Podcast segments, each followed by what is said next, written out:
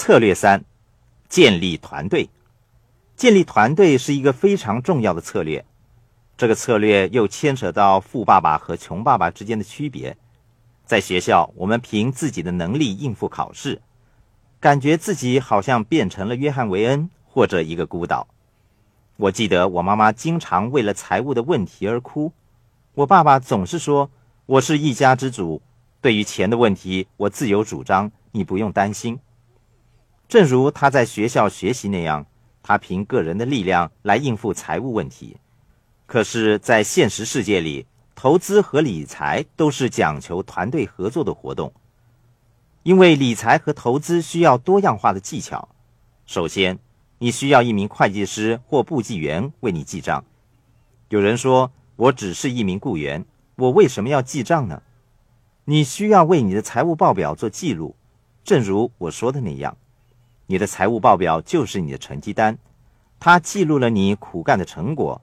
告诉你做的有多好，有多明智。同时，如果你不够聪明的话，他也会记下你犯了什么错。正如我提到阿诺·施瓦辛格故意穿着可凸显他腹部的汗衫来鞭策自己多做运动的故事一样，你要细心阅读你的财务报表，尤其当你处于财务困境的时候，它就好像警报信号一样把你唤醒，让你面对现实。不管你的问题最终能否解决，总比你只懂得把腹部掩藏起来，假装它不存在好得多。你之所以需要一名簿记员或会计师，是因为你要他们为你做出准确的记录。许多人说我自己记账，又是那种凡事不求人的心态。每个人都有盲点，盲点是医学名词，是看不见某处的意思。所以，我们需要别人帮忙，让我们有机会听取别人不同角度的意见。我们都知道，除了在学校之外，两个人动脑筋总比一个人动脑筋好。对穷爸爸来说，最大的挑战就是承认自己不懂某些东西，因为人们对受过高等教育的人抱有很高的期望，认为他们什么都知道，什么都懂的。穷爸爸似乎什么都知道。他不需要向别人讨教，也不信任别人。至于富爸爸，无论在他的办公室或餐馆，他都会跟他的银行家、会计师、律师、房地产经纪人、股票经纪人、保险经纪人和财务计划专家在一起，听取和收集各种不同的专家意见和讯息。富爸爸总是说，投资是一种讲求团队合作的活动。能够获得成功的团队就是最好的团队。在股票市场方面，许多人尝试单独投资，例如一些采用当日交易的投资者。即使专业的当日投资者都有跟他们并肩作战的团队，防止他们做出愚蠢的投资决定。可是普通的投资者却认为他们是蓝坡一样，可以单凭自己的力量来投资。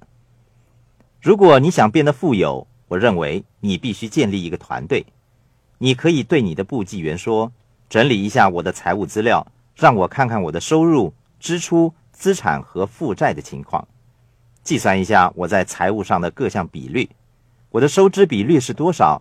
我负债跟资产的比率又是多少？然后你透过这些资料进一步改善你的财务智商。不要尝试自己来做，跟你团队的成员商量。”问他们，我应该怎么做？记住，两个人动脑筋总比一个人动脑筋好。你的工作团队会逐渐建立起来，你会得到友善的银行家和会计师的协助。有人问我，你如何找一位优秀的会计师？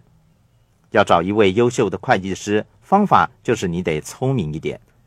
如果你不懂问一些聪明的问题，那么你的会计师根本帮不了你。此外，如果你是一名雇员，那么会计师也帮不到你，因为除了可以替你整理一下财务报表之外，他根本没事可做。当然，他们仍然是谈话的好对象。在我刚起步的时候，我觉得我的会计师糟透了。后来我发现，我才是最糟的企业家。我完全不晓得我该向他提出什么样的问题。我的会计师经常说：“你不可以做那个。”他没有对其他人说不可以，他只对我说不可以，因为我的教育程度和经验还没有达到标准。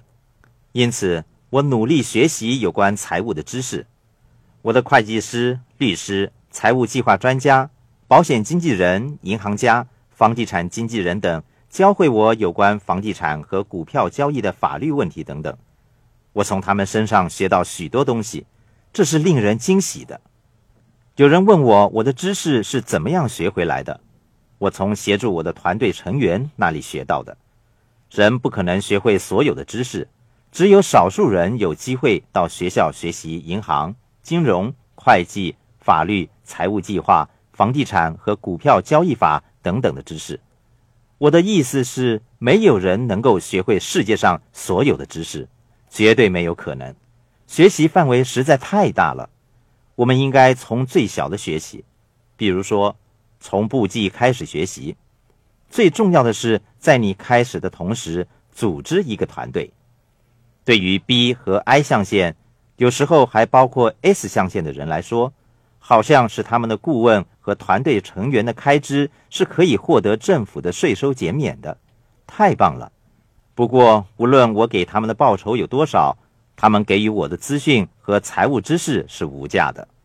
我从他们身上收集资讯，给他们报酬，然后政府让我注销支付给专业人才的一切费用，雇员就享受不到这样的优惠了。这就是富爸爸说我不愿意当雇员的其中一个原因了。作为雇员，如果你需要专家提供意见，你便要用税后收入支付有关费用。我重复用税后收入支付，但是作为 B 象限的人或专业投资者，我在税前已支付了他们。我乐意支付他们，因为这是我变得更聪明、赚得更多钱的方法。如果你做个人投资，只把钱存在你退休保障计划，事实上你一点也不聪明。你可能会储存了一点钱，节省了一些时间，也许你对他根本不太关注。可是你的团队会教导你，把他们懂得的都告诉你。我认为那个是无价的。多年来，我惦记着所有曾经帮助我的会计师、律师、银行家、房地产经纪人，我非常爱他们，因为我得到他们的帮助，才拥有今天的一切。稍后我会为大家介绍几位顾问。如果你问我税务的问题，我什么都不知道。你问我有关创建企业的意见。我知道的不多，你问我有关房地产、股票的东西，我也不太清楚。但是我知道在哪里可以找到答案，这就是当中的分别了。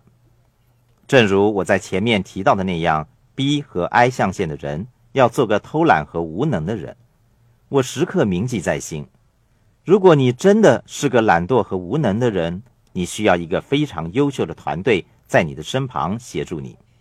对于那些认同我不能支付这个，我濒临破产了，我支付不起一名律师，我支付不了一名簿记员等等事实的人，我想再次问一问：你们为此付出了什么代价？富爸爸经常说，世界上最昂贵的建议就是免费的建议。我再说一遍，世界上最昂贵的建议就是免费的建议。这就是你从来没有经过训练的。不高明的朋友、亲戚、邻居或同事那里得到的建议，他们总是说：“不不不不，你不可以那样做。”我的律师说：“他们宁愿生活在虚假的世界里，也不认真的面对现实。”那些只会说我支付不了这个的人，我想这一句就是他们可以说的最昂贵的话了，因为已经没有什么比免费建议。更不准确的东西。